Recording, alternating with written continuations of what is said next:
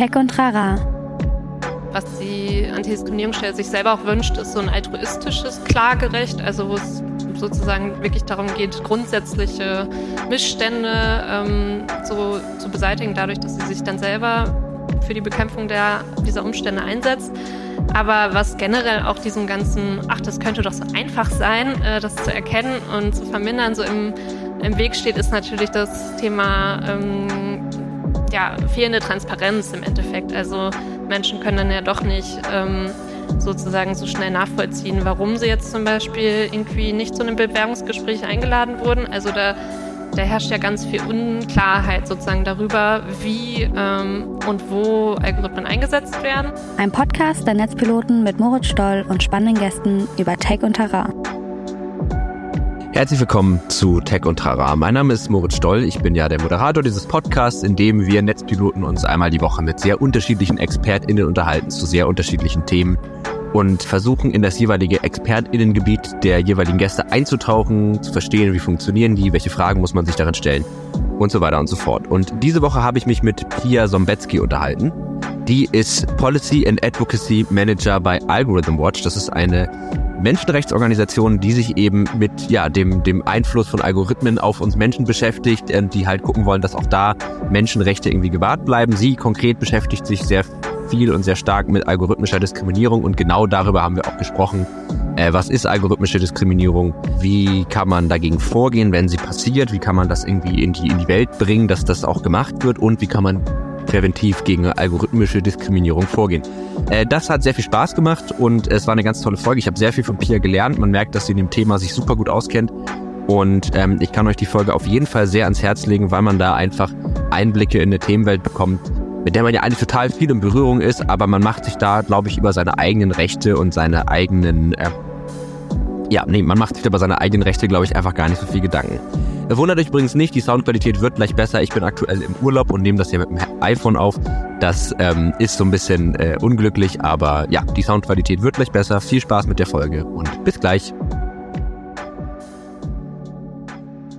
Herzlich willkommen zu Tech und Trara und vor allen Dingen herzlich willkommen Pia Sombetzky. Schön, dass du da bist erstmal. Ja, danke für die Einladung. Ja, ich freue mich sehr auf das heutige Thema, weil wir uns heute mit äh, dem Thema Algorithmen beziehungsweise Diskriminierung von Algorithmen, wie kann man die verhindern oder besser formuliert, wie kann man äh, damit umgehen, wenn es denn passiert ist und wie kann man sie verhindern. Also dieser ganzen, diesem ganzen Themenkomplex widmen wir. Wir haben in der Vergangenheit auch schon mal eine Folge eine, zu einem ähnlichen Thema gemacht. Ähm, die äh, war damals mit Julia Gundlach von der Bertelsmann Stiftung. Die haben nämlich auch ein äh, Projekt Ethik äh, der Algorithmen gehabt und so ein bisschen in die Richtung geht das heute auch. Wobei aus unserem Vorgespräch habe ich schon auch vernommen, dass es hier auch bei dem, was du tust, auch so ein bisschen um äh, handfestere Fragestellung geht. Also wie kriegt man das hin, dass wenn Leute zum Beispiel eine Diskriminierung durch einen Algorithmus erfahren haben, dass sie das irgendwie melden können oder dass man das irgendwie korrigieren kann oder was auch immer oder die entsprechenden ähm, Ersteller eines Algorithmus dazu bewegen können, das vielleicht in Zukunft nochmal umzudenken oder umzubauen. Okay, sehr gut. Dann würde ich äh, vielleicht, dass du einmal kurz uns so ein bisschen erzählst, was, weil du bist ja von Algorithm Watch, äh, was ihr macht und ja, wieso Algorithm Watch irgendwie entstanden ist und vielleicht auch kurz anreißen kannst, wie du zu dem Ganzen gekommen bist. Mhm. Ja, gerne. Also genau, wie Algorithm Watch genau entstanden ist, weiß ich auch gar nicht so ganz genau. Es gab vier GründerInnen, mhm. ähm, aber das war doch, äh, ja, gegebenenfalls äh, weit vor meiner Zeit sozusagen, ähm, mhm. bevor ich mich auch mit dem Thema beschäftigt habe. Ähm, aber grundsätzlich geht es bei Algorithm Watch schon darum, sozusagen zu schauen, was haben Algorithmen für eine Auswirkung auf unser aller Leben, aber auch auf die Gesellschaft in vielen verschiedenen Bereichen, also sei es jetzt irgendwie online, auf Plattformen oder sei es zum Beispiel im Arbeits- ähm, Bereich, im, in der Arbeitswelt, ähm, aber eben auch, was hat es für Auswirkungen äh, zum Beispiel auf die Umwelt, wenn jetzt so große Sprachmodelle mhm. ähm, äh, ja immer populärer werden, aber sozusagen nicht nur für alle möglichen Leute einen neuen Chatbot bereithalten, sondern eben auch ganz viele äh, Ressourcen zum Beispiel dabei ähm, draufgehen, also sei es jetzt Strom oder eben Wasser zum Beispiel. Also es sind so verschiedene Themenbereiche, die wir uns so in, äh, zum Fokus nehmen in unserer Arbeit und die Arbeitsweise ähm, ist auch so in verschiedene Bereiche aufgeteilt. Also es gibt zum Beispiel ähm, KollegInnen, die eher, eher, journalistisch arbeiten, also Fälle aufbereiten, äh, Recherchen machen ähm, mhm. und immer auch wieder Probleme, Risiken aufdecken sozusagen. Ähm, und genau relativ frei und unabhängig auch arbeiten von dem Team, in dem ich arbeite, also das ähm, Policy-Team.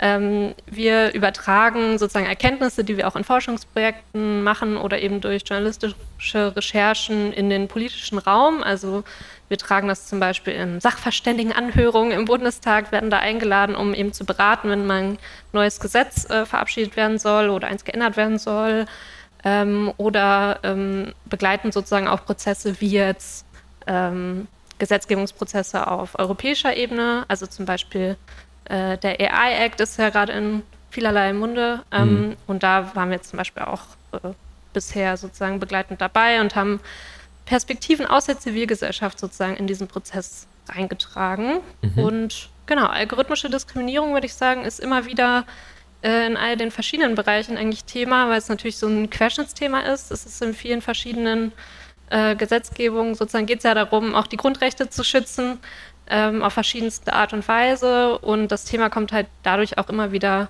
an verschiedenen Stellen vor.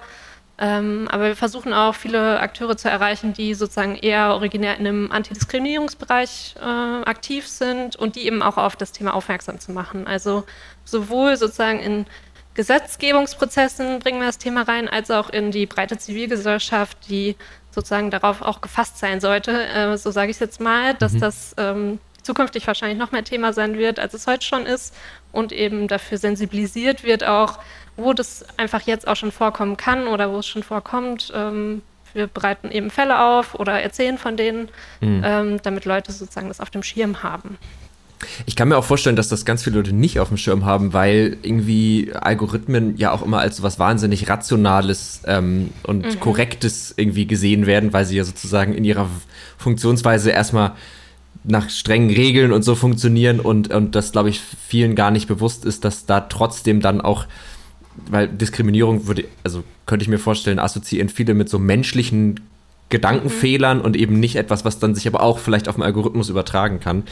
Ähm, was man vielleicht auch dazu sagen sollte, das hätte ich aber im Intro vielleicht noch mal ein bisschen besser erklären sollen. Algorithm Watch ist ja eine Menschenrechtsorganisation, ne? Also sozusagen keine Firma im klassischen Sinne, sondern da ist das, das sozusagen das Ziel, diese Grundrechte zu schützen, auch in dem Bereich, in dem ganzen Themenbereich, steht sozusagen über allem, was ihr tut. Mhm. Ja, ja, ganz genau. Ja.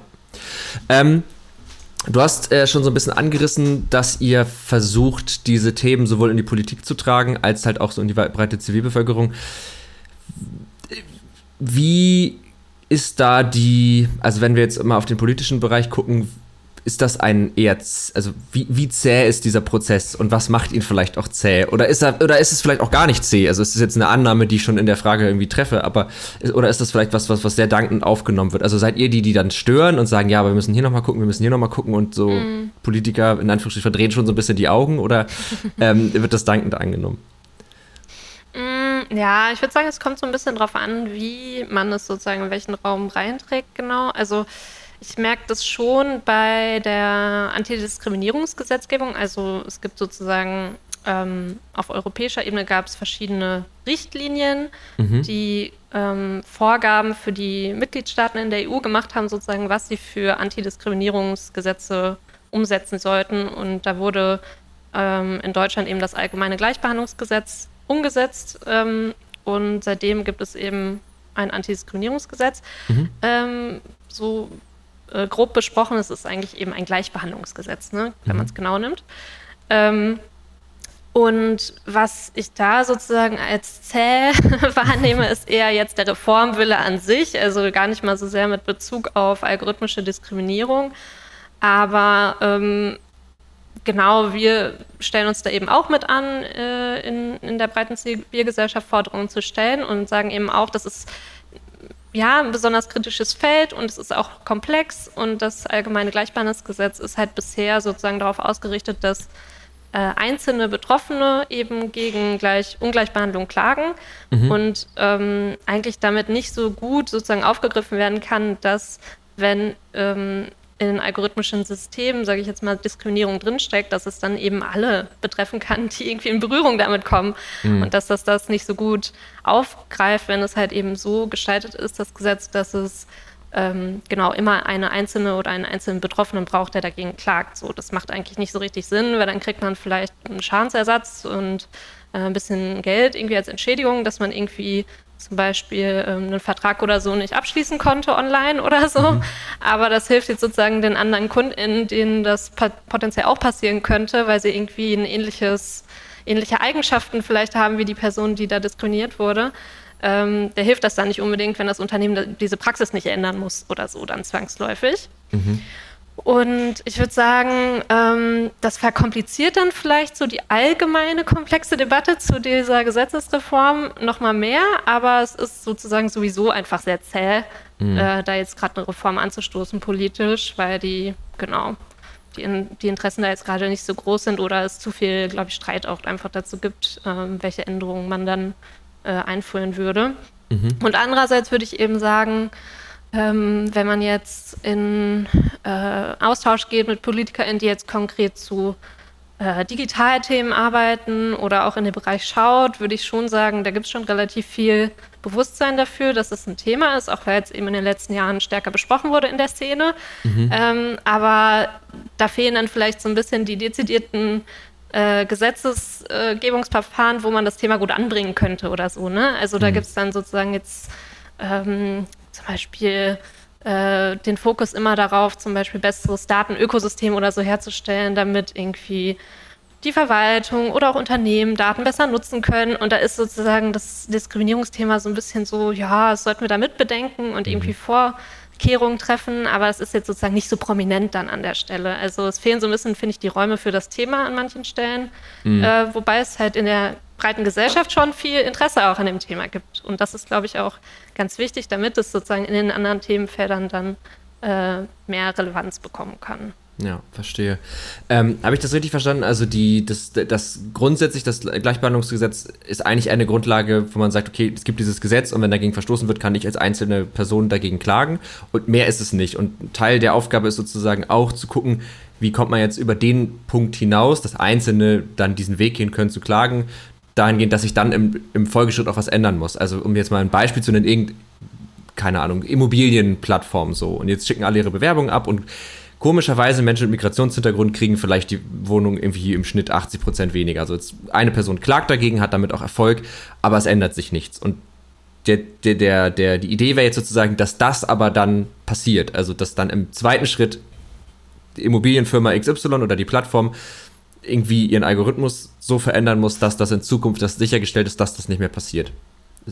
Ja, das ist jetzt so das Idealszenario mhm. und es fängt schon damit an, dass die Person irgendwie gut genug Beweise dafür hat, dass er die Immobilienplattform diskriminiert hat und da fängt es eigentlich schon an. Also mhm. es ist eigentlich so gut wie unmöglich bisher äh, unter den gegebenen Umständen, die das äh, Gleichbehandlungsgesetz so bietet, also Beschwerdefrist von zwei Monaten, mhm. generell irgendwie, man muss Beweise gut vorlegen können, also es, ähm, der Begriff Beweislastumkehr sozusagen gibt es so in, in der Szene, wo es darum geht, ab welchem Punkt müssen sozusagen Unternehmen zum Beispiel beweisen, sie haben sich irgendwie gut genug Mühe gegeben, dass ihr System eben nicht, nicht diskriminiert hat. Ähm, mhm so all diese Aspekte sind halt gerade nicht so richtig ähm, gegeben und außerdem sind auch die Hürden für ähm, Betroffene von Diskriminierung an sich auch hoch, weil es natürlich auch mit potenziellen Kosten verbunden ist zu klagen. Also es gibt bisher auch nicht gute alternative Wege, wie man jetzt so einen Streit äh, beilegen kann. Aber genau, es kommt halt eben noch oben drauf, dass selbst wenn das alles gegeben wäre, selbst wenn man Erfolg hätte, dass das nicht unbedingt äh, zur Konsequenz haben muss, dass es dann auch irgendwie geändert wird, sondern dass halt eben die einzelne Person dann vielleicht eine Entschädigung bekommt oder so. Ja. Und da würden wir uns halt eben auch wünschen, dass, dass zum Beispiel die Antidiskriminierungsstelle des Bundes einfach von den Kompetenzen her auch gestärkt würde. Zum Beispiel sozusagen dafür zu sorgen, dass wenn Sie ähm, von Fällen hören ähm, und eben da auch beistehen können bei Klagen, dass es eben sozusagen die Kompetenz auch noch ist, dafür zu sorgen, dass es dann äh, ja, eine Praxis vielleicht geändert oder beendet wird. Mhm. Aber davon sind wir echt leider meilenweit entfernt äh, bisher. Ja. Und andere Diskrimin Antidiskriminierungsstellen in anderen europäischen Ländern haben da viel mehr Kompetenzen auch. Also die Antidiskriminierungsstelle des Bundes in Deutschland ist schon mit einer der Schwächsten sozusagen, was die Kompetenzen angeht. Also mhm. es ist, du, du merkst schon so, es geht so, so weit über dieses Thema algorithmische Diskriminierung sozusagen hinaus, weil das so in der Struktur einfach schon so angelegt ist, dass es halt super schwierig ist, für Betroffene das Recht überhaupt nutzen zu können, sozusagen. Also das heißt sozusagen, äh, eigentlich ist das ist, ist, ist Diskriminierung nach wie vor das, das Hauptproblem und algorithmische Diskriminierung ist so ein Teil davon. Und ähm, wenn sich aber das große Problem gar nicht bewegt, dann kann sich mhm. auch das mhm. kleine. Was ich eigentlich spannend finde, weil ich hätte jetzt gedacht, dass ähm, gerade so algorithmische Diskriminierung ja irgendwie ein bisschen einfacher nachweisbar wäre im Zweifel. Also weil die ist ja in irgendeiner Art und Weise ist die ja beschrieben. Also wenn ein mhm. Algorithmus diskriminiert, dann muss das irgendwo stehen, dass der das tut. Ähm, und äh, wohingegen so bei anderen Fällen, also keine Ahnung, wenn das jetzt um Zwischenmenschlichen passiert, ist es ja oft schwer, dann das wirklich zu beweisen, weil dann heißt es irgendwie, naja, gut, Aussage gegen Aussage oder ähm, Auslegungssache etc. und so. Und ich mhm. hätte jetzt gedacht, dass das da eigentlich leichter ist, aber wahrscheinlich, wenn du sagst, die Kompetenzen fehlen, dann fehlen wahrscheinlich auch einfach so digitale Kompetenzen, ne? Ähm, nee, also mit Kompetenzen meine ich jetzt eher so die, die Durchschlagskraft oder so. die, mhm. ähm, die Rechte sozusagen, die die Antidiskriminierungsstelle da so hätte. Also ja. wirklich jemandem zum Beispiel beizustehen oder ähm, was die Antidiskriminierungsstelle sich selber auch wünscht, ist so ein altruistisches Klagerecht, also wo es sozusagen wirklich darum geht, grundsätzliche Missstände ähm, so zu beseitigen, dadurch, dass sie sich dann selber für die Bekämpfung der, dieser Umstände einsetzt. Mhm. Aber was generell auch diesen ganzen, ach, das könnte doch so einfach sein, äh, mhm. das zu erkennen und zu vermindern, so im, im Weg steht, ist natürlich das Thema ähm, ja, fehlende Transparenz im Endeffekt. Mhm. Also Menschen können dann ja doch nicht ähm, sozusagen so schnell nachvollziehen, warum sie jetzt zum Beispiel irgendwie nicht zu einem Bewerbungsgespräch eingeladen wurden. Also da da herrscht ja ganz viel Unklarheit sozusagen darüber, wie ähm, und wo Algorithmen eingesetzt werden sozusagen. Mhm. Erstmal das, es wird ja selten, selten in den seltensten Fällen irgendwie äh, gekennzeichnet oder sowas bisher, mhm. weil es ja auch bisher noch nicht richtig sein muss. Also gibt ja noch kein Gesetz richtig, was das jetzt richtig vorgibt, dass man das machen müsste. Ja. Und andererseits dann sozusagen das auch nachzuvollziehen oder mm, ich sage jetzt mal in den Code zu gucken. Ne? Also mhm. das ist ja für die meisten äh, nicht möglich. Ähm, haben ja Unternehmen selbst manchmal nicht äh, den besten Einblick sozusagen, wenn sie dann noch Systeme einkaufen oder so mhm. von anderen. Mhm. Ähm, also da sozusagen für Transparenz zu sorgen, wäre eine Vorbedingung für ja. ähm, das Feststellen dessen. Und in manchen Fällen kann man es dann vielleicht feststellen, sozusagen in dem direkten Moment, weil es einen direkt betrifft. Also wir hatten jetzt heute noch einen Fall irgendwie über Twitter reingespült bekommen, mhm. sozusagen, wo eine Person äh, in äh, Berlin bei einem Amt war und ähm, sozusagen so ein Aufsteller, der die biometrischen Daten, also die äh, das Gesicht sozusagen auch erfassen sollte, ich glaube für eine Ausweiserstellung oder so, mhm. ähm, wo die Person, die ähm, schwarz zwar nicht erkannt wurde und eben mehrere Male vom System aufgefordert wurde, doch nochmal ein neues Foto zu machen. Mhm. Ähm, und im Zweifelsfall dann die ähm, Mitarbeiterin anscheinend in dem Amt meinte, ja, das Problem ist eigentlich schon bekannt, aber wir haben den Hersteller darauf hingewiesen, es hat sich bisher nichts geändert und wir würden dann empfehlen, dass sie zum Fotografen gehen und dort das biometrische Bild machen ähm, um das dann später hier abzugeben, statt halt sozusagen diesen Aufsteller zu nutzen. Hm. Ähm, und da, also merkt man dann halt schnell, ne, es funktioniert zwar nicht, aber so richtig klar, wer jetzt verantwortlich ist, sozusagen, ist in dem Punkt jetzt auch nicht. Also ja. äh, wir würden halt sagen, das Amt hat auch eine Mitverantwortung und eben nicht nur der Hersteller, weil die haben das ja irgendwie dahingestellt und ähm, sozusagen haben ja auch eine Verpflichtung, ne, dass das hm. irgendwie von allen genutzt werden kann. Ja. Aber ähm, genau, haben das anscheinend nicht irgendwie vor Einsatz geprüft oder es wurde irgendwie nicht erkannt oder so früh genug, dass das ein Problem sein könnte. Ja, krass, das ist ein ziemlich handfestes äh, Beispiel, weil ich weiß mhm. noch, ich habe mich über diesen Aufsteller extrem doll gefreut, als ich äh, das letzte Mal Persisch verlängern musste, aber ich, in dem Fall bin ich da halt auch nicht diskriminiert worden, ja. Ja, äh, krass, stimmt, ich finde auch. Also dann stell halt irgendwie, es gab doch früher, gab es doch immer diese, diese ganz normalen Fotoboxen, wo man einfach alles selber gemacht hat und dann halt selber sein Gesicht darin ausrichten musste. Mhm. Dann stell halt auch noch so eine hin. Dann hast du das Problem zumindest, im, also bevor du dann sagst, ja, geh halt zum Fotografen und gib da noch Geld aus, ähm, was ja auch. Genau, was, was ja auch noch unfair ist macht. einfach, ne? Ja. ja. Also genau, ich weiß gar nicht, also wir haben auch schon mal vorher, das ist jetzt nicht sozusagen der erste Fall, ne, der mhm. bekannt wurde, also wir haben auch vorher schon mal von anderen Fällen in Hamburg und ich glaube, das andere war irgendwie Osnabrück, gehört, wo ähnliches passiert ist. Da weiß ich zum Beispiel gar nicht, ob das jetzt mit so einem Aussteller, äh, Aufsteller war oder ob das auch mit so einer Fotobox war, weil das Prinzip mhm. kann ja überall vorkommen, würde ich jetzt sagen. Das hat ja nicht unbedingt was jetzt mit dem genauen System zu tun. Ähm, aber klar, also fair ist das nicht. So, nee, ja. nee, absolut nicht. Und in solchen Fällen beratet ihr dann auch oder ist das sozusagen, sammelt ihr diese Fälle und versucht die irgendwie bekannt und äh, sichtbar zu machen, damit das diesen Druck erhöht, dass sich da Dinge ändern? Mhm. Ja, also in, in, erster Linie ist es schon sozusagen das Bekanntmachen dieser Fälle, weil wir halt auch eine gesellschaftliche Debatte darüber ne, immer wieder mhm. anfachen wollen, dass das ähm, sozusagen ähm, Risiken sind oder auch konkrete Fälle eben, die es jetzt schon gibt, so, mhm. die jetzt schon Relevanz haben in der Gesellschaft. Und ich sage jetzt mal, ähm, beim Amt ne, gibt es halt zumindest noch irgendwie einen Weg, man kann noch einen Weg drumherum finden, aber wenn es jetzt darum geht, die Polizei zum Beispiel setzt äh, Gesichtserkennungssoftware im öffentlichen Raum ein und man wird mhm. irgendwie fälschlicherweise identifiziert, so, dann hat das nochmal eine ganz andere Konsequenz. Und ja.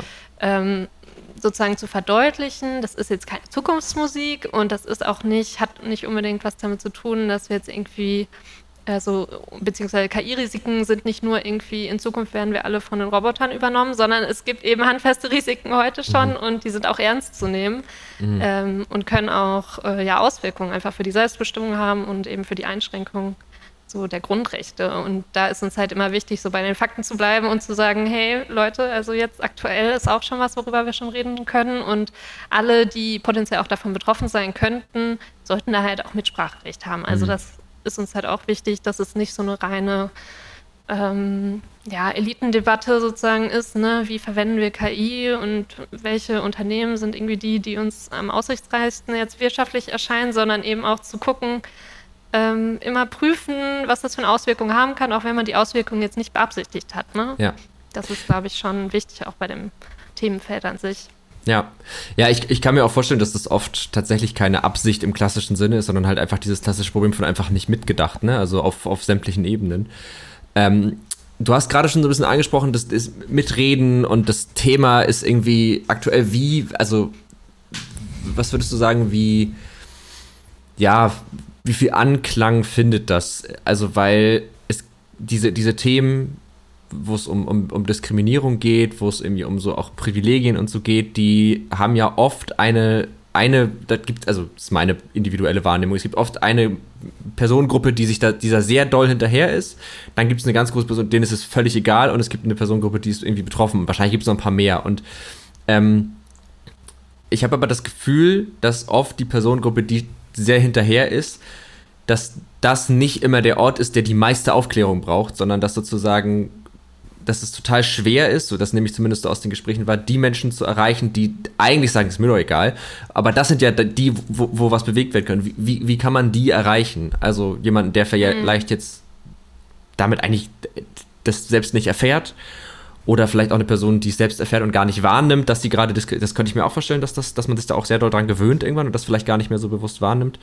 Wie, ja, wie kriegt man das sozusagen aus Berlin raus, aus äh, sehr, ähm, und auch aus Hamburg ist, ist das dasselbe, also ne, auch urbane Gegenden haben ja oft so ein bisschen den, das Vorurteil, dass sie da ein bisschen mehr hinterher sind und dass die, dass sich das da sammelt, die Bewegungen, die da so ein bisschen hingehen. Mhm.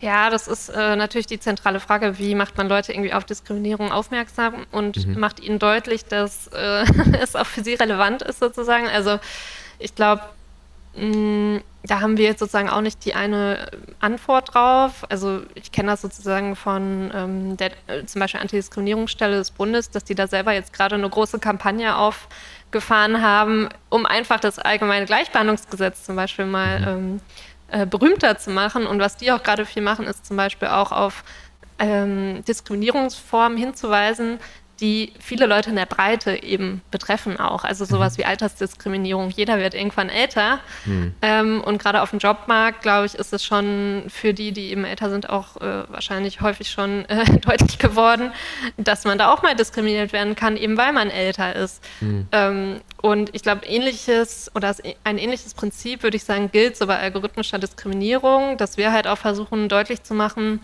natürlich ähm, sind in den meisten Fällen wahrscheinlich die auch betroffen, die sonst, äh, ich sag mal, in der analogen Welt von Diskriminierung betroffen sind. Also mhm. es gibt ja geschützte Kategorien. Ähm, ethnische Herkunft, ne, äh, Geschlecht, äh, Behinderung, das sind halt so Kategorien, die auch im Gesetz drinstehen und mhm. ähm, daher kommt das wahrscheinlich, was du meintest, ne, dass, dass manche sich da einfach nicht so angesprochen fühlen, so naja, pf, was interessiert mich das so ein bisschen, wenn man jetzt mal ganz mhm. unsolidarisch das ausdrücken will. Mhm. Ähm, und was aber algorithmische Diskriminierung ja auch gut zeigt, ist ja, dass häufig, oder nicht häufig, oder äh, nicht per se äh, am häufigsten, aber äh, dass es eben auch vorkommt, dass äh, gerade algorithmische Systeme ja total ähm, ja, lustige Kategorienkombinationen manchmal ähm, ausspucken können oder sich äh, Muster darauf äh, erschließen.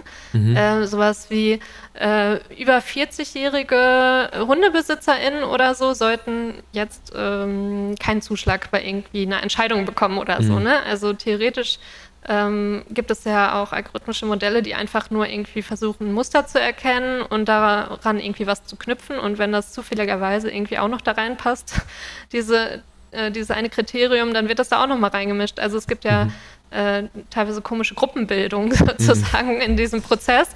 Und äh, auf sowas machen wir zum Beispiel auch aufmerksam, dass das jetzt nicht äh, heißt, dass es nur die betrifft, ähm, mhm. die irgendwie solchen Kategorien, in solche Kategorien fallen. Mhm. Sondern dass es halt viel breiter auch ähm, genau dazu führen kann, dass man da irgendwie einen Ausschluss oder so erfährt. Aber das ist natürlich sehr abstrakt. Also ich würde sagen, sozusagen ähm, Diskriminierung muss man eigentlich breiter verstehen ähm, mhm. und es kann einen immer betreffen. Das ist wahrscheinlich so ein bisschen der einfachere Weg. Mhm. Ähm, genau, aber wir versuchen es halt natürlich irgendwie über verschiedene Kommunikationswege irgendwie zu zu schaffen, äh, auf das Thema aufmerksam zu machen und eben so ein bisschen aus Berlin und Hamburg mhm. unter anderem aus den urbanen Zentren so damit rauszukommen. Ähm, und ich glaube, was dafür halt eben auch ganz wichtig ist, ist halt sozusagen das nochmal äh, sich sozusagen ähm, Mitstreiterinnen ne, zu suchen. Also wir mhm. haben das jetzt konkret probiert über ähm, ein Projekt, was äh, die Antidiskriminierungsstelle auch äh, gefördert hatte, wo es eben konkret darum ging, ähm, Antidiskriminierungsberatungsstellen eben zu dem Thema einzuladen und eben die äh, einerseits mit Informationen, ne, denen Informationen mitzugeben und andererseits eben zu schauen, äh, was, was fällt denen halt schon so auf in ihrem mhm. Alltag, ne? berührt sie das schon und wie können die auch ähm, erkennen, ob das vielleicht was damit zu tun hat, äh, in ihrem Fall von Diskriminierung, wenn sie feststellen, da hat jemand eben nicht den Zuschlag bekommen für äh, zum Beispiel irgendwie eine Art der Bezahlweise oder so. Da konnte jemand mhm. nicht auf Rechnung bezahlen. Warum war das wohl so der Fall, dass sie da auch äh, spitzhörig werden ja. und äh, dem nachgehen können? Genau. Ja, ähm, ja ich, ich finde es auch, also ich muss mich kurz sortieren, aber ähm, ich hatte nämlich gerade einen Punkt. Ach genau, du hast natürlich recht. Also letztlich ähm, ist dieses ist, ist die ist die Idee zu sagen, wie kriegen wir jetzt auch die Leute mit, die das vielleicht nicht betrifft. Also Solidarität sollte natürlich eigentlich ausreichen, um zu sagen, hey, das kann doch nicht sein, das ist nicht in Ordnung. Gar keine Frage. Ähm, aber ich, ich weiß nicht, wie du das wahrnimmst, aber in, in der Praxis könnte ich mir vorstellen, reicht es halt leider manchmal nicht aus. Und ich könnte mir vorstellen, dass das so ein Thema ist, wo man erst, wenn man selber damit irgendwie in Berührung kommt und auch vielleicht irgendwie emotional mit in Berührung kommt, weil es einen betrifft oder was auch immer, dass man dann so ein bisschen anfängt, ähm, mal darüber nachzudenken, oh, okay, und stell dir mal vor, jetzt passiert das häufiger oder regelmäßig, ne? Also vielleicht jemand, der weiß, heterosexuell aus einer stabilen, gut verdienenden sozialen Schicht so und dann im Alter kommt dann irgendwann der Punkt, wo man dann auf einmal merkt, dass so jetzt wegen für etwas, wofür ich überhaupt nichts kann, nämlich dass ich alt geworden bin, habe ich auf einmal einen Nachteil. Ähm, dass äh, ich kann mir vorstellen, dass, dass diese Empathie da schon hilft, um, um das irgendwie besser zu verstehen. Ich, wo du das gerade gesagt hast mit den Zuschlägen, ähm, ich, also es hört sich, das mag jetzt eine naive Aussage sein, aber wir, wir unterhalten uns ja hier, also kann ich, kann ich auch mal laut denken. Ähm, sowas wie die Schufa zum Beispiel, könnte ich mir vorstellen, ist auch ein, eine, eine, ja, was ist denn das? Ist das ein Unternehmen, ne? Einfach ein ganz normales mhm. Unternehmen. Ja. Wo zumindest die Gefahr recht hoch ist, weil ich meine, da wird man ja auf Basis von irgendwelcher auch überhaupt nicht einsehbarer Kriterien dafür eingestuft, ob man jetzt einen Kredit bekommt oder nicht. Mhm. Ja. ja. total. Also genau, die Schufa ist, glaube ich, ein sehr gutes Beispiel für mhm äh, Blackbox mhm. sozusagen an der Stelle. Also ich glaube, manche Kriterien haben sie sogar ähm, offengelegt, aber eben nicht alle. Und es ist sozusagen einfach ja, fragwürdig in dem Sinne, was aber halt so ein Schufa-Scoring, so ein Bonitätsscoring sozusagen für eine Auswirkung einfach dann hat, mhm. dafür, dass man es eben nicht weiß. Also das ist, ähm, ich weiß gar nicht, ob du darauf anzielst äh, oder anspielst sozusagen, aber die Schufa ähm, wird ja auch vom EuGH sozusagen verhandelt als Fall, mhm. weil äh, in der Datenschutzgrundverordnung ja auch ähm, äh, drin steht sozusagen, dass ähm, automatisierte Entscheidungen sozusagen nicht ähm, die alleinige, also so eine große Entscheidungskraft haben sollten. Ich weiß nicht ganz genau, wie die Formulierung jetzt im Detail ist, aber da geht es eben darum, wenn jetzt zum Beispiel ein, ja, ein Onlinehandel oder auch eine Bank oder so, ne, das ähm, den Bonitätsscore von der Schufa zugrunde legt für eine Entscheidung, ob jetzt zum Beispiel jemand einen Kredit bekommt oder nicht,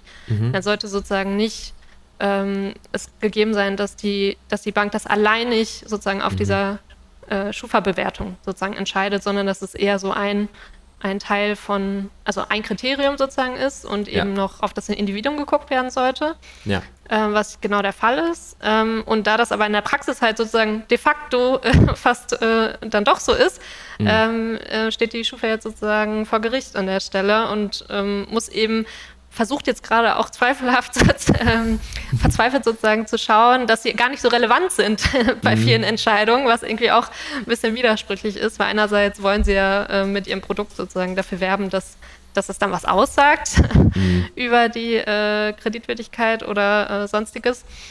Und gleichzeitig versuchen sie jetzt eben gerade zu, ähm, ja, zu beweisen in irgendeiner Hinsicht, dass sie eben nicht äh, solch große äh, Schlagkraft haben mit ihren mit ihren Scores. Also es ist ein sehr ja, absurder Zeitpunkt sozusagen, gerade glaube ich für die Schufa. ja, ja, stimmt, aber das ist, das ist, das ist so ein Ding, glaube ich, wenn man damit irgendwie, wenn man da nie eine negative Erfahrung mit macht, dann denkt man sich so, ja, keine Ahnung, ist mir halt irgendwie egal so und in dem Moment, wo man merkt, ach so, das hat ja jetzt wirklich Einfluss, ich keine Ahnung, ich bekomme irgendwie einen Kredit nicht oder ich kann bekomme eine Finanzierung nicht, die ich vielleicht dringend brauche, dann wird es halt irgendwie wird's halt irgendwie kritisch, ja. Ähm,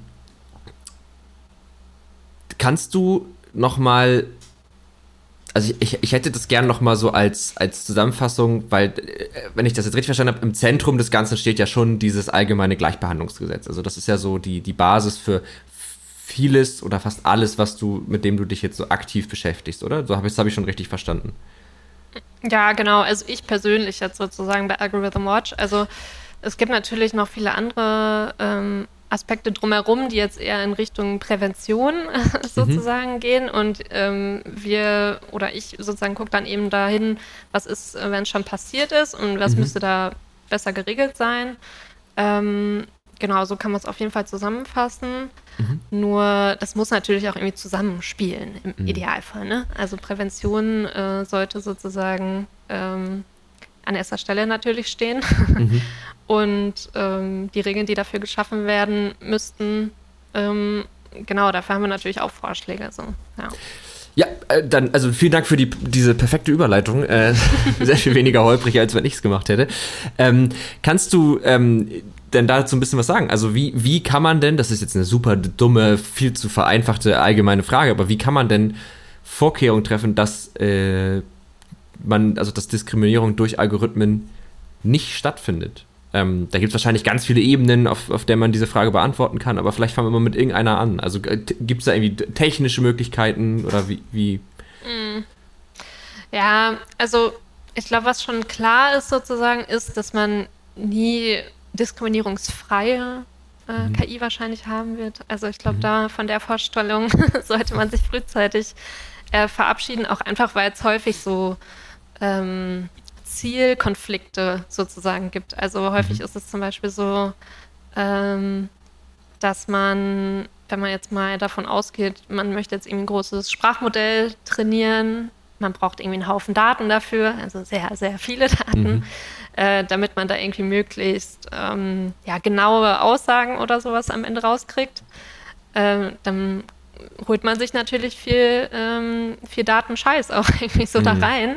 Ähm, also ne, kann man ja, konnte man ja jetzt, finde ich, besten in den, ähm, also gut sozusagen bei, äh, bei dem Release jetzt von ChatGPT oder sowas, ne, konnte mhm. man das ja gut beobachten, wo viele dann äh, den Chatbot äh, ja auch hinsichtlich Diskriminierung sozusagen herausgefordert haben ne? und irgendwie mhm. geschaut haben, welche Stereotype spuckt er aus, wenn ich jetzt irgendwelche grammatikalisch ambivalenten äh, englischen Sätze da einfüge, wo ja eben äh, Professor oder Graduate Student sozusagen eigentlich äh, genderneutral ist und dann am Ende sozusagen der Chatbot sich um Kopf und Kragen irgendwie ähm, mhm. formuliert, damit bloß nicht äh, eine Professorin am Ende des Satzes irgendwie rauskommt. Mhm. Also es war schon interessant, finde ich, so zu beobachten.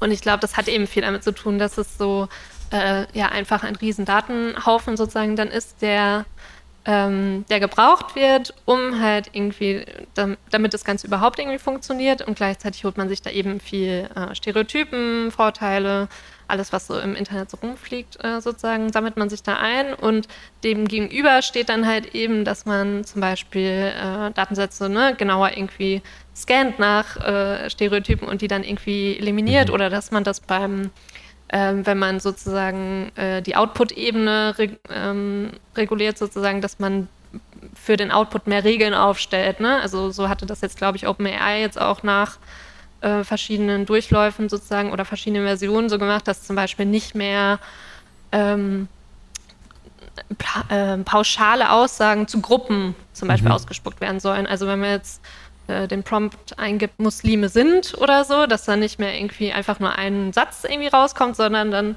mhm. äh, antwortet es mittlerweile so ein bisschen differenzierter und erzählt von den verschiedenen Glaubensgemeinschaften und was auch immer. Mhm. Ähm, kann man ja mal ein bisschen ausprobieren, wenn man das jetzt hört. Ähm, und das ist zum Beispiel ähm, ja dann einfach eine Einschränkung, die an anderer Stelle gemacht wird. Aber ich glaube, man muss sich eben bewusst sein, man wird nicht jeden Fall sozusagen damit irgendwie ähm, vorab sehen können, sozusagen. Und mhm. ähm, man kann auch, glaube ich, so wie ich das verstanden habe, sozusagen auch nicht das abschließend ähm, so umsetzen, weil sich sozusagen die Modelle dann ja auch wieder weiterentwickeln. Also letztens habe ich zum Beispiel auch gehört ähm, oder gelesen, dass, dass äh, ChatGPT wohl mal besser irgendwie in Mathe war und jetzt durch irgendwie ganz viele Nutzungen schlechter geworden ist und an anderen Stellen irgendwie genauer oder so. Also gerade weil diese Funktionsweisen teilweise ja auch noch gar nicht so richtig klar sind, ähm, kann man halt auch gerade so präventive Maßnahmen äh, mhm. deutlich schlechter sozusagen mit abschließendem Sicherheitsgefühl von jetzt haben wir es ja erledigt sozusagen mhm. umsetzen.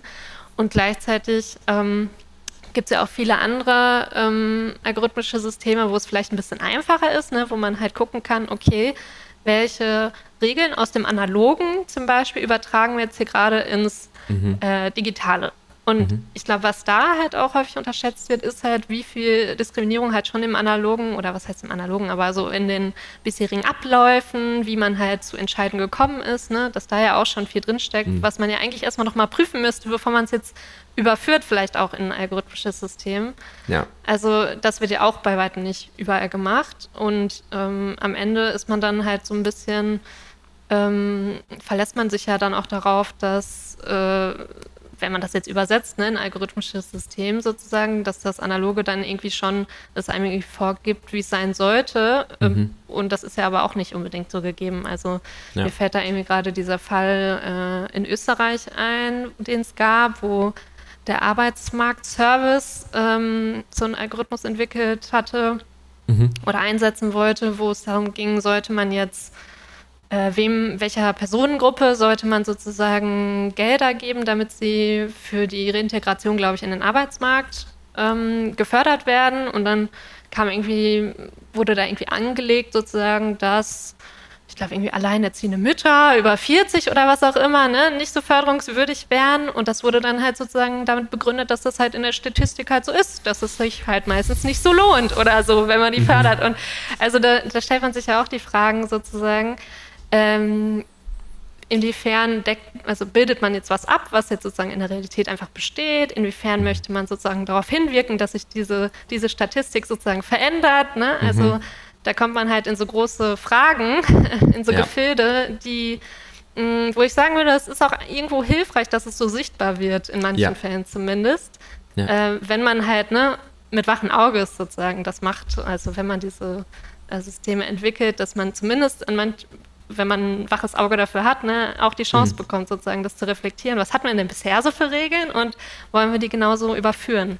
Ja, ja, und ich glaube, das ist wahrscheinlich ähm, gleichzeitig auch eine, eine extrem große, also das ist, wie du sagst, das ist, glaube ich, die, die größte Chance daran, also weil ähm, auch so in der, in der ganzen Softwareentwicklung, wenn, wenn man es richtig macht, weil, also Software ist ja generell, ist ja auch einfach komplex so und es gibt viele Dinge, von denen man noch gar nicht weiß, dass man sie noch nicht weiß und so weiter und so fort. Also es ist, ist ein Prozess, in dem man oft mit sehr komplexen Dingen konfrontiert ist und die man so mit seinem eigenen Bauchgefühl oft nicht mehr richtig einschätzt. Also man trifft dann Entscheidungen, die eigentlich nicht gut sind und so. Und dem kann man ja auch nur begegnen, indem man halt viel so implizites Wissen irgendwie explizit macht. Also ganz klar formuliert, was brauche ich, was will ich. Und zum Beispiel bei, dem, bei der Arbeitsmarktgeschichte wenn man jetzt, keine Ahnung, vielleicht ist jetzt nur eine, ist jetzt keine These, die ich wirklich habe, sondern nur ein Beispiel, wenn man jetzt sagen würde, die Statistik zeigt, Frauen über 40, alleinerziehende Mütter oder so, ähm, sind irgendwie nicht so förderungswürdig, weil statistisch gesehen ist der Wert, der hinten rauskommt, irgendwie geringer. Ich weiß nicht, ob das so ist, aber nur mal als, als Beispiel. Und selbst wenn das so wäre, dann ähm, könnte man ja, also da, da steckt ja immer noch implizit was drin. Liegt das vielleicht an anderen Kriterien? Will, will, man davon die Entscheidung beeinflussen lassen? Also es gibt ja noch andere Faktoren, wie zum Beispiel, ja gut, aber die Lebensqualität sinkt, wenn wir diese Förderung nicht machen, was auch immer. Ähm, und ich glaube, dass, dass in, also dass der, der, wenn man ihn richtig macht, der Prozess von Softwareentwicklung und damit ja auch von der Erstellung von Algorithmen eigentlich, wenn man es, glaube ich, mit in den Prozess integriert, sogar da aktiv darauf einzahlen würde, sich dieser Dinge auch bewusst zu machen.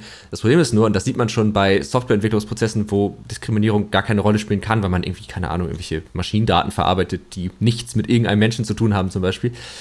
Selbst da ist es oft, also weil Menschen funktionieren halt oft so nicht und es ist halt total, also es braucht eine ganz strenge Form, um diese Dinge einzuhalten und, äh, und sich bewusst zu machen.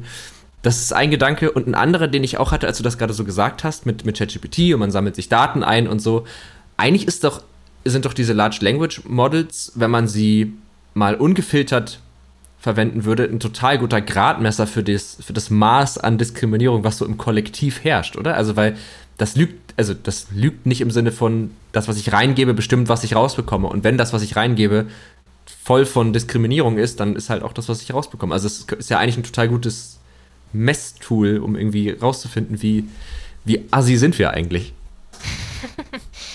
ja, total. Also genau, es wird halt viel sichtbar, was halt so vorherrscht in der Gesellschaft und welche mhm. ne, Narrative oder Erzählungen über Personengruppen halt auch sozusagen am meisten Raum einnehmen im Netz und wer mhm. da auch vielleicht nicht sozusagen so ähm, mit Positionen vertreten ist oder wer sich auch nicht durchsetzen kann, ne? mit anderen mhm. Interpretationsrahmen, sage ich jetzt mal. Mhm. Aber die Frage ist ja dann schon, ne? inwiefern will man nicht trotzdem was dagegen tun, dass es sich nicht einfach reproduziert. So. Ja, Und ich glaube, da finde ich sozusagen die Ansätze, da irgendwie ähm, ja, Rahmen zu setzen, schon nicht schlecht. Ähm, aber die Frage ist ja auch so, wer bestimmt dann, welchen, welcher Rahmen gesetzt mhm. wird. Also sollte es jetzt nur OpenAI überlassen sein, sozusagen, da sich ein paar Gedanken zu machen, so, hey, hm, blöd, diese ganzen Stereotype werden hier die ganze Zeit ausgespuckt, naja, können wir ja was machen, machen wir mal so viel.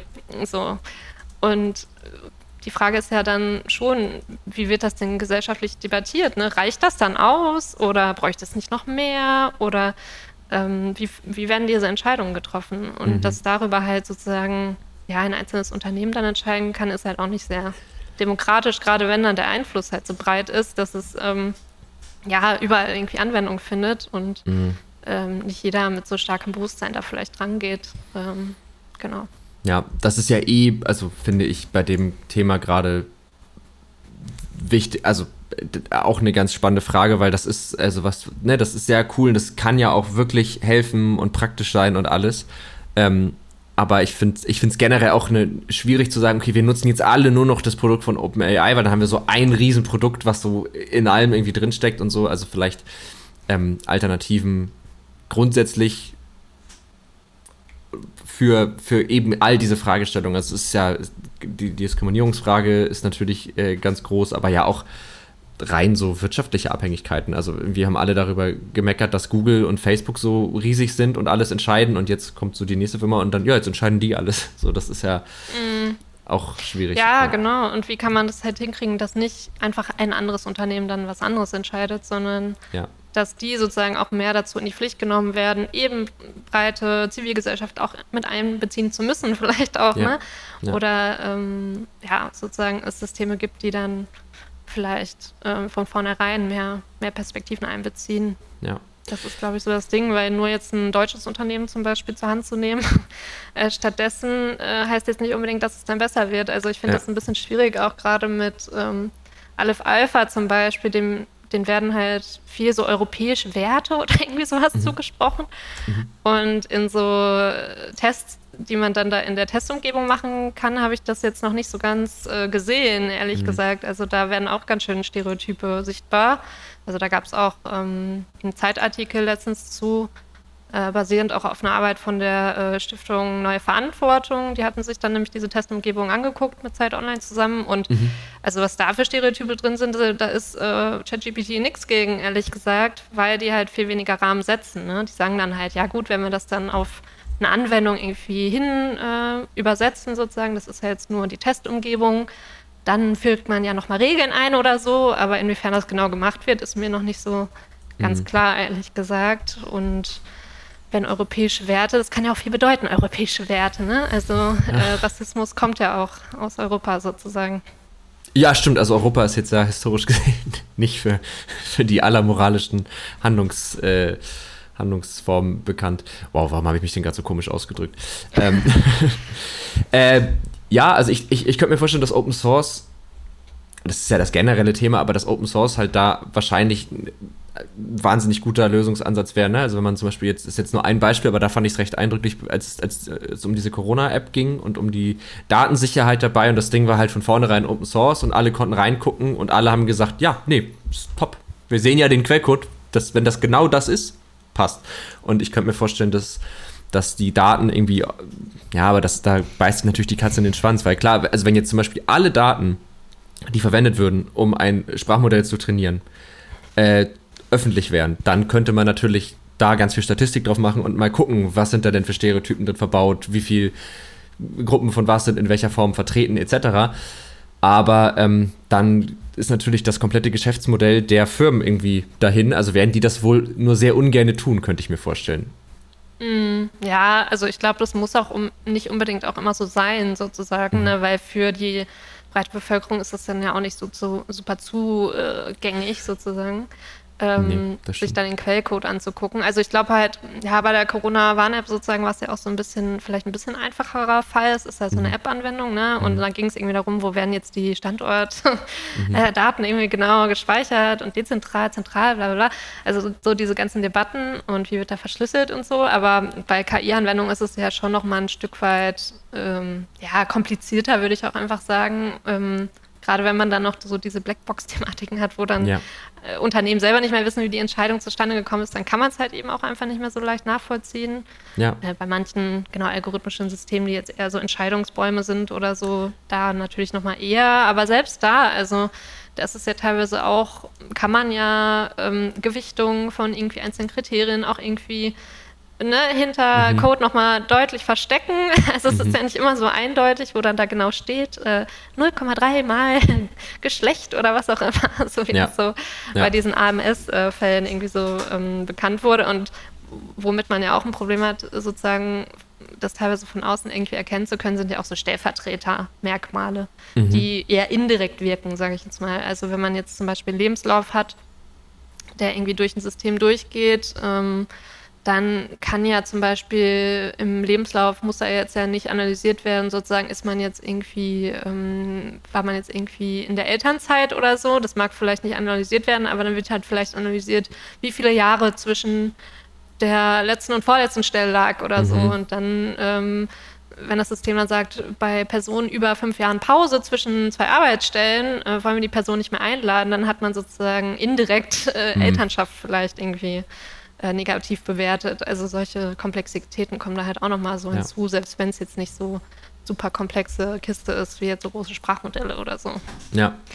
Ja, natürlich. Also das ist einfach ist es nicht, das wollte ich auch nicht sagen. Aber ich, also ich, ich könnte mir vorstellen, weil bei KI, wie du schon sagst, ne, den, den reinen Entscheidungsprozess, der ist ja nicht mehr wirklich einsehbar, aber vielleicht zumindest in irgendeiner Art und Weise einsehbar oder von außen in irgendeiner Form bewertbar, was für Daten verwendet werden, wie werden die Daten aufbereitet. Mhm. Ähm, das würde das Problem auch nicht abschließend lösen, aber wenn ich dich richtig verstanden habe, ist das wohl auch, also ist das generell bei dem Thema Diskriminierung eigentlich fast unmöglich, das irgendwie abschließend zu lösen. Also weil man findet ja dann auch bei sich selbst oder wir finden ja auch immer noch wieder neue Dinge raus, wo wir merken, ah, da, guck mal, da, das, das war ja auch gar nicht so toll, wie wir das alle gedacht haben. Mhm. Und ähm, ja, ja, also ich will da jetzt auch nicht zu negativ irgendwie äh, ne, rausgehen mhm. sozusagen, aber was halt mindestens sozusagen notwendig wäre, wäre halt irgendwie ein ähm, Zugang zum Beispiel zu äh, Daten auch für Forschende. Also mhm. es muss halt sozusagen regelmäßig überprüfbar auch sein, äh, von externen einsehbar sozusagen.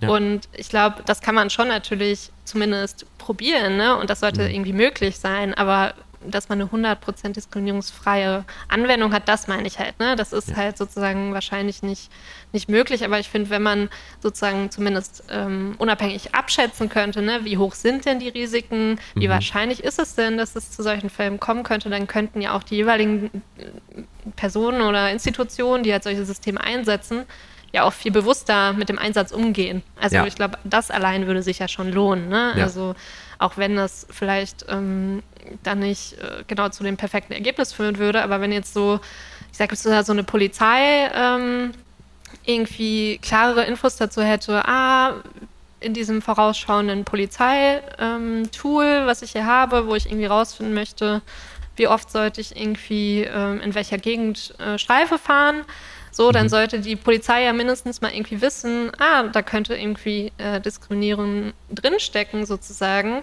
Mhm. Ähm, mit welcher Sicherheit setze ich dieses Tool denn dann ein? Oder ergibt es für mich dann überhaupt Sinn? Oder sind die Risiken viel zu hoch, dass mhm. es für mich irgendwie unbrauchbar ist? Also solche Fälle gab es sozusagen ähm, gerade in den USA jetzt auch viel, dass die jetzt teilweise Tools irgendwie eingesetzt haben, ein, zwei Jahre festgestellt haben, okay, das hat uns jetzt irgendwie gar nichts geholfen und nur in die falsche Gegenden geschickt und ähm, mhm genau, brauchen wir ja dann nicht, weil welchen Mehrwert hat es dann noch sozusagen ja. für uns? Ähm, dann können wir auch gleich irgendwie ähm, zufällig oder basierend auf unseren eigenen Informationen, die wir halt über Jahre gesammelt haben oder so, gegen den abfahren und haben den gleichen Effekt. Also ja. da ne, ermöglicht das sozusagen den AnwenderInnen ja auch einen bewussteren Umgang und Einsatz. Ja. Aber verständlicherweise ähm, haben Unternehmen vielleicht auch nicht das größte Interesse manchmal daran, dass ihr Tool sozusagen bestmöglich eingesetzt wird, sondern sie möchten halt ein Tool verkaufen. Ne? Also mhm. jetzt mal bös gesagt so. Mhm. Ähm, da muss man ja auch sozusagen wissen, so was muss man fragen, ähm, ja. Ja. Ähm, was sollte geprüft worden sein. Also da geht es auch viel um sozusagen Selbstermächtigung ähm, von AnwenderInnen, würde ich sagen. Selbst wenn es halt so Anwender sind wie die Polizei zum Beispiel, da auch intern Kompetenzen aufzubauen, ähm, wo es, wo einem sozusagen darauf auch aufmerksam gemacht wird, hey, es könnte Risiken enthalten, die könnten so und so sich ausdrücken äh, das sollte so und so überprüft und getestet werden, bevor man es einsetzt. Also da gibt es sozusagen viele Schritte noch davor, würde ich sagen, die man zumindest gehen sollte, um eben zu vermeiden, dass man da irgendwie ja, in so eine Situation kommt, dass es irgendwie einmal am Ende auch gar nichts nützt, das einzusetzen, beziehungsweise sowieso ja fraglich ist, in welchen Bereichen will man es überhaupt einsetzen ja. oder sollte man es auch einsetzen. Weil gerade ähm, dort hat man dann natürlich einfach die Gefahren, dass Diskriminierung halt eine krasse Auswirkung haben kann, eben für die Leute, wenn sie da ständig sozusagen ähm, zu ihrem analogen Racial Profiling noch irgendwie Extrastreifen sozusagen in ihrer Gegend haben. Also ja. da bin ich auch sowieso irgendwie eher Fan davon, vielleicht solche Technologien, von denen wir manchmal noch nicht so ganz verstehen, wie sie funktionieren, vielleicht auch eher an Bereichen erstmal zu ähm, einzusetzen, wo es vielleicht, äh, ja genau, weniger mit äh, den Schicksalen von Menschen sozusagen mhm. direkt äh, Überschneidungspunkte hat, sehe ich mhm. auch, äh, sag ich auch mal so. Genau. Genau, also so ein Beispiel sind ja so, keine Ahnung, es gibt ja so auch Tools, ähm, die zum Beispiel in irgendwelchen Fertigungsstraßen erkennen können, ob ein Bauteil fehlerhaft ist oder einfach feststellen, oh, die keine Ahnung, die Maschine, die macht komische Geräusche, die wird probably in den nächsten zwei Wochen mal gewartet werden müssen und so. Und mhm. da ist es, genau, wenn das mal irgendwie, also bei denen, das ist vielleicht auch, ist das, das kommt mir gerade so in den Sinn, das ist auch das ist ein schwieriger Punkt, weil aus der Ecke kommen ja viele dieser, dieser Tools auch. Also das ist ja sozusagen, weil da sind einfach auch viele Daten verfügbar etc. Und da sind zum Beispiel falsch positive Sachen manchmal besser als falsch negative Sachen. Also es ist mir lieber, die Maschine wird einmal zu oft gewartet als einmal zu spät, weil dann bleibt die ganze Fertigung stehen. Ähm, wohingegen, wenn wir jetzt äh, bei Kriminalvorhersagen äh, irgendwie sind, ist ein falsch positives Ergebnis halt auch richtig schlimm. Also das sind ja einfach ganz mhm. andere Anwendungsfälle. Ja, stimmt. Mhm. Ja, genau. Und da kann man das Risiko sozusagen falsch positiv zu haben, vielleicht besser in Kauf nehmen als dann genau. in anderen Fällen. Also wo es dann ja. zu, ne, es gab ja auch wirklich so Verhaftungen von Leuten, die irgendwie falsch per Gesichtserkennung irgendwie erkannt wurden und dann, also ja. ja. Absurde Fälle halt auch. Ja. Also ähm, kann man abschließend sagen, es ist ein wahnsinnig komplexes Thema. Es ist ein Thema, ähm, das ganz stark auch so mit unserer eigenen also wir können, glaube ich, wenn ich dich richtig verstehe, keinen diskriminierungsfreien Algorithmus erwarten in einer Diskriminierungs, in einer nicht diskriminierungsfreien Gesellschaft. Ähm, mhm. Aber es ist ein Thema, wo man eben ganz viel drüber nachdenken muss, wo man sozusagen mit eigentlich ein, mit vielen kleinen Schritten, mit vielen persistenten Schritten sich weiterhin zu einem Ziel bewegen kann, von dem man jetzt glaubt, dass es das Richtige ist. Das kann sich auch nochmal ändern, dass man vielleicht merkt, ah, da müssen wir auch nochmal nachsteuern.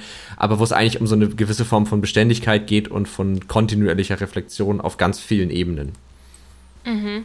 Ja, genau, und institutionell sozusagen mitgedachter Reflexion. Ja. Also es sollte einfach nicht den einzelnen Leuten, die da vielleicht besonders engagiert sind oder denen irgendwie äh, Antidiskriminierung besonders wichtig ist, sozusagen überlassen sein, sondern es mhm. sollte schon, gerade wo es halt die Grundrechte dann doch mal berühren äh, könnte oder eben na, die Selbstbestimmung von Menschen, ähm, freie Wahl sozusagen mhm. auf dem Markt der Güter und solche Sachen, ähm, wo es sie sozusagen berühren dürfte, da sollte es dann schon auch vorgegeben sein, dass man darüber reflektieren muss, irgendwie auch an der Stelle. Ja. ja. Das finde ich inhaltlich ein schönes Schlusswort. Ähm, das äh, institutionell mitgedachte Reflexion. Das, das merken wir uns jetzt. So heißt die Folge. Nee, so können wir die Folge nicht nennen, weil dann weiß keiner, worum es geht. Titel. ja, ja, wirklich. Das klingt richtig nach, nach Jura-Buch. Nein, aber ich finde es ich find's einen schönen. Es fasst das einfach nochmal schön zusammen und ähm, gibt nochmal einen schönen Überblick über das, was wir besprochen haben. Du bist aber noch nicht ganz entlassen. Äh, der Podcast hat immer so zwei, drei kleine Kategorien. Ähm, und in die würde ich dich natürlich gerne noch einladen. Da geht es äh, eigentlich um zwei Dinge. Die eine ist, ähm, da frage ich meine Gäste gerne nach einer Innovation, die sie gerne mit einem Fingerschnipp einführen könnten. Also du kannst jetzt sagen, äh, ich mache so und egal, ob wie viel Geld das kostet, was das braucht, wie viel Technik man dafür braucht, völlig egal, es, es geht danach. Also irgendeine Art von, von Innovation, die du. Das darf auch ganz individuell und persönlich sein. Das darf auch was sein, wo du sagst, das hätte ich gerne.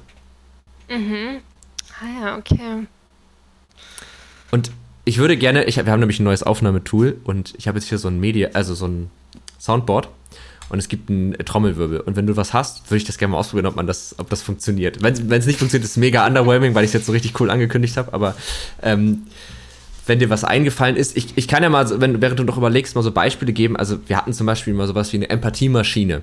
Also mm, man kann sich mm -hmm. für Zeitraum X komplett in eine andere Person reinfühlen oder ähm, das könnte auch sowas sein wie die Fähigkeit, Wissen einfach ohne Lernprozess zu transferieren oder weiß ich nicht, Diskriminierungs- oder Vorurteile in einer Person abzuschalten oder was auch immer. Also so ganz mhm. absurde Sachen. Ob das dann am Ende Sinn macht und ob man dann nicht vielleicht, während man es ausspricht, schon denkt, ah nee, ist vielleicht doch nicht so eine gute Idee, das sei dann mal dahingestellt.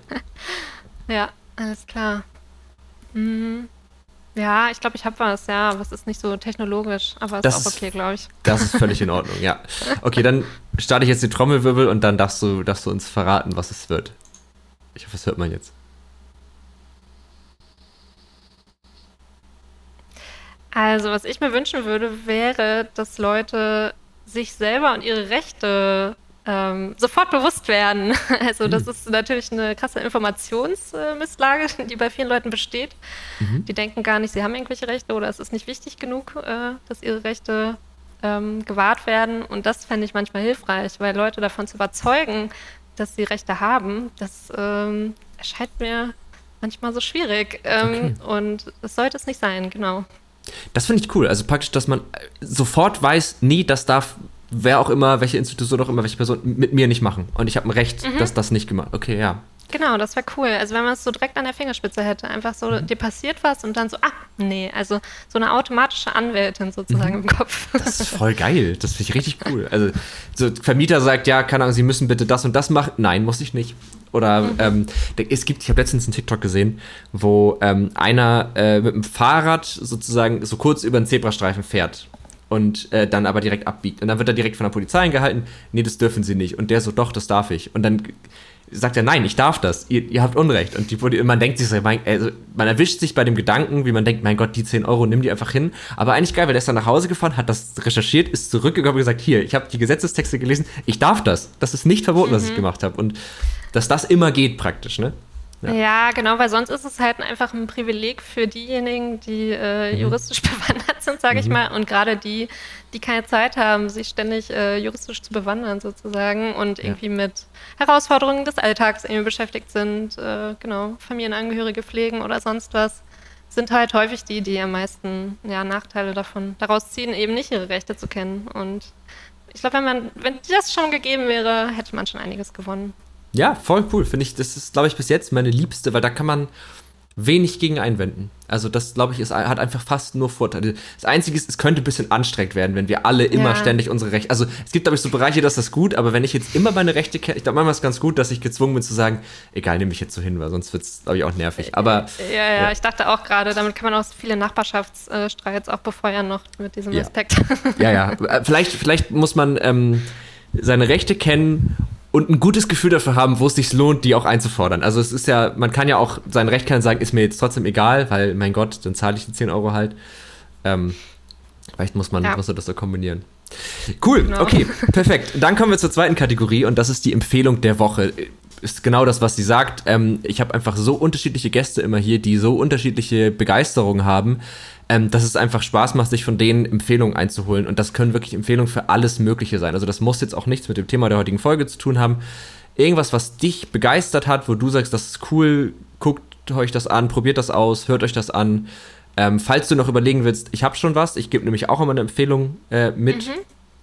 ähm, dann könnte ich die auch zuerst geben, aber wenn du jetzt direkt was hast, dann schieß gerne los. Mhm.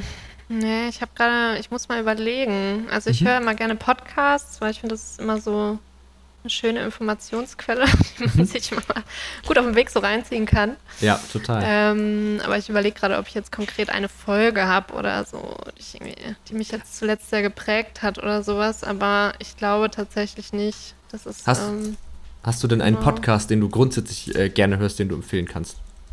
Mm. Ich könnte jetzt so einen billigen Außertech und Trara-Haha-Witz machen, aber ist das. ja, also ich glaube, eine hilfreiche Perspektive bietet immer so Tech Won't Save Us. Die gehen manchmal so ein bisschen auch übers Ziel hinaus, aber an mhm. sich bin ich schon so ein, so ein kritische Gegenstimme gegen ganz mhm. viel euphorischer Pro-Tech-Podcast ist schon auch wichtig in der Debatte. Ja, voll. Ähm, aber ich finde auch zum Beispiel, es gibt jetzt äh, KI Verstehen, ganz neu. Mhm. Ähm, ich weiß gar nicht, von wem der genau ist. Ich glaube, von Deutschlandfunk oder so. Ich finde, die haben auch einen ganz netten Ansatz, ähm, die Themen, die wir jetzt hier heute in Ansätzen auch besprochen haben, zu besprechen. Genau, Shoutout an die. Okay, perfekt. Ja, cool, mega gute Empfehlung. TechOne Savers und KI verstehen packen wir in die Show Notes und ähm, dann könnt ihr die da nachhören. Äh, das sind auf jeden Fall sehr gute Empfehlungen. Und dann, ja, meine Empfehlung ist, ist einfach ein Buch. Ähm, da musste ich gerade während der Folge dran denken. Ich lese gerade Dracula von Bam Stoker, habe ich so um Halloween rum angefangen. Ja, cool. Äh, ja, es ist auch echt ein gutes Buch, aber was ich dabei gemerkt habe, ist, also man hat ja manchmal so das Gefühl, boah, wir sind immer noch so Sexismus und Rassismus und so. Und ist auch, also da gibt es noch super viel äh, Verbesserungspotenzial, gar keine Frage. Aber als ich das so gelesen habe, dachte ich, ah, wir haben auch schon viel geschafft. Also so das, ähm, alter Falter. Also so das Frauenbild da drin ist schlimm. Also sch mhm. schlimm im, im Sinne von so, so, so Frauen wird so wohlwollend jede Kompetenz abgesprochen, die sie haben könnten. Also so, ähm, da fallen so Formulierungen wo, wie sie hat den Verstand eines Mannes und äh, solche Geschichten. Und das ist halt krass, weil das Buch kommt ja aus 1890 oder so, aus den 90er Jahren da und ähm, man, also das, da gibt es halt keine zweite Ebene, sondern es ist halt klar, das wurde da halt so gedacht. Und als du da gerade so gesprochen hast, dachte ich, ich finde es krass, dass, dass das, also das ist ja jetzt, keine Ahnung, 200, ich kann ganz schlecht Kopf rechnen, ein bisschen über lange her. Ähm, und äh, dass, dass die Menschen da noch, noch nicht mal eine Idee hatten, dass das nicht in Ordnung ist, sondern dass das so einfach so, ja, das ist so, so denken wir. Und dann dachte ich, was wir wohl über uns in 200 Jahren denken würden, wo wir noch dachten, ja, ja, das ist völlig okay, das kann man so denken.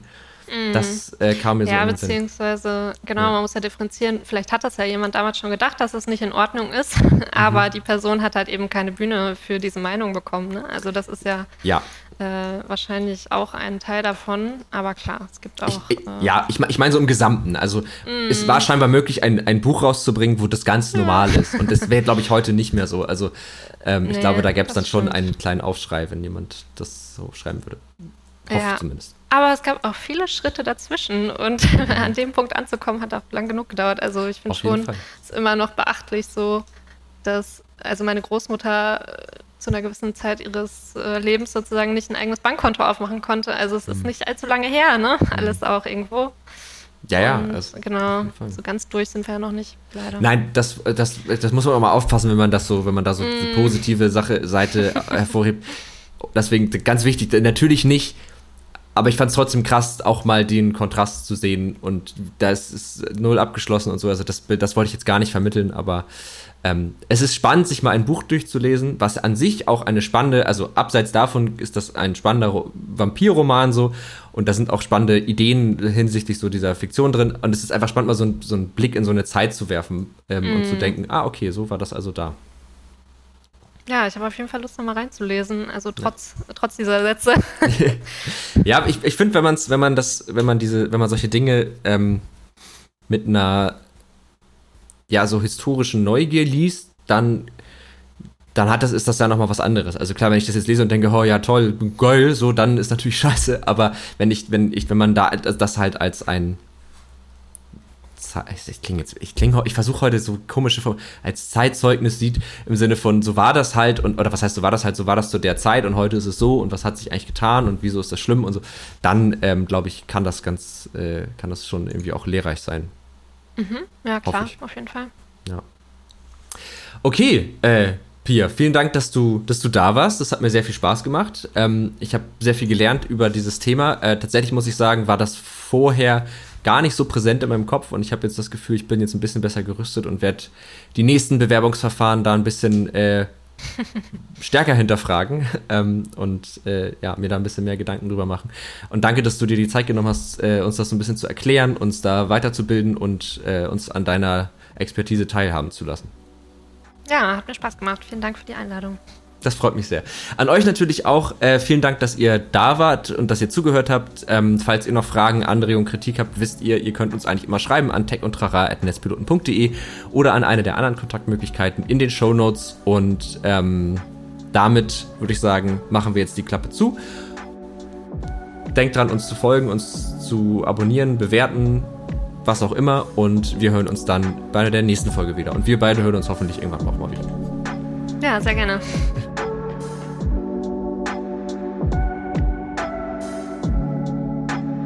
Tech und Trara. Ein Podcast der Netzpiloten mit Moritz Stoll und spannenden Gästen über Tech und Trara.